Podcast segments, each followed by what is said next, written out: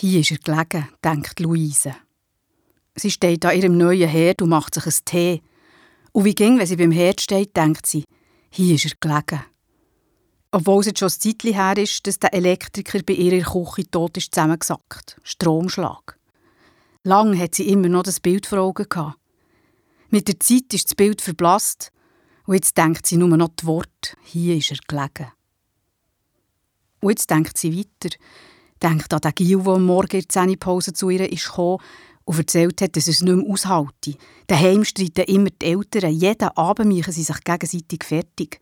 Er und seine Schwester sind schuld. Wenn sie nicht wären, könnten sich die Eltern einfach trennen.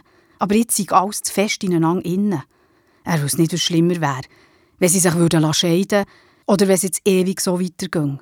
Und er sollte eine Lehrstelle suchen, aber er hat keine Energie mit dem Gestürm daheim. Und er hat es und er hat wieder in den Unterricht müssen. Er soll wieder kommen, hat sie gesagt. Und er war froh dafür, das hat sie gemerkt. Und sie ist froh, dass sie jetzt bei Schulsozialarbeit arbeitet und nicht mehr auf dem Amt. Sie nimmt einen Schluck vom Tee und jetzt geht die Zimmertür auf von ihrem Sohn und sie kommen raus, er und seine Freundin. Sie ist total verheult und rennt aus dem Haus. Levi, was hat Mona? Ich habe Schluss gemacht, sagt er. Wieso? Jetzt seid ihr doch schon drei Jahre zusammen. Eben, sagt der Levi. Es hat mich ja verlangweilen und ich will wieder mal jemand anderes küssen. Die Luise denkt, leck ist das ehrlich. Leck ist das brutal. Aber mit 19 macht man das so. Sie geht zurück zu ihrem Tassli neben dem neuen Herd.